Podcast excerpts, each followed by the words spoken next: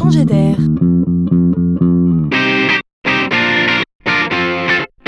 C'est la chronique de Laurent Collen. Le combat écologique semble enfin devenu central, et on ne peut que s'en réjouir. Nous avons tout de même une planète à sauver, telle une branche d'arbre sur laquelle nous sommes tous assis. Cela doit nous motiver, mais il faut le reconnaître, souvent nos dents grincent. Car malheureusement, comme c'est souvent le cas dans nos sociétés, on donne dans le punitif. Écoute-moi, citoyen, moi qui dirige, je sais, toi forcément tu ne sais pas tout. Je vais donc te dire comment toi tu dois te comporter. Je te rends service, comprends-le. Tu dois me faire confiance. C'est toi qui m'as élu pour ça d'ailleurs, je te le rappelle. Et pour accompagner ton élan et ton effort, j'ajoute que si tu ne le fais pas, tu seras puni. Mais en revanche, si tu le fais, tu seras heureux d'avoir contribué et tu pourras t'en féliciter. Bon, je caricature, je force un peu le trait ici, peut-être.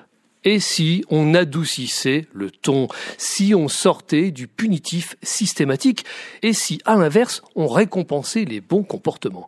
À ce titre, j'ai trouvé une belle illustration.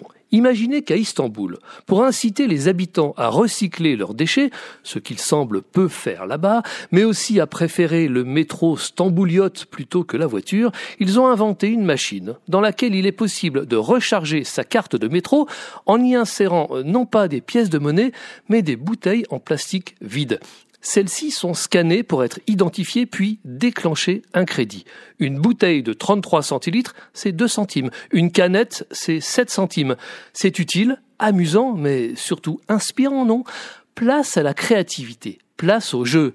Et si on sauvait la planète gaiement?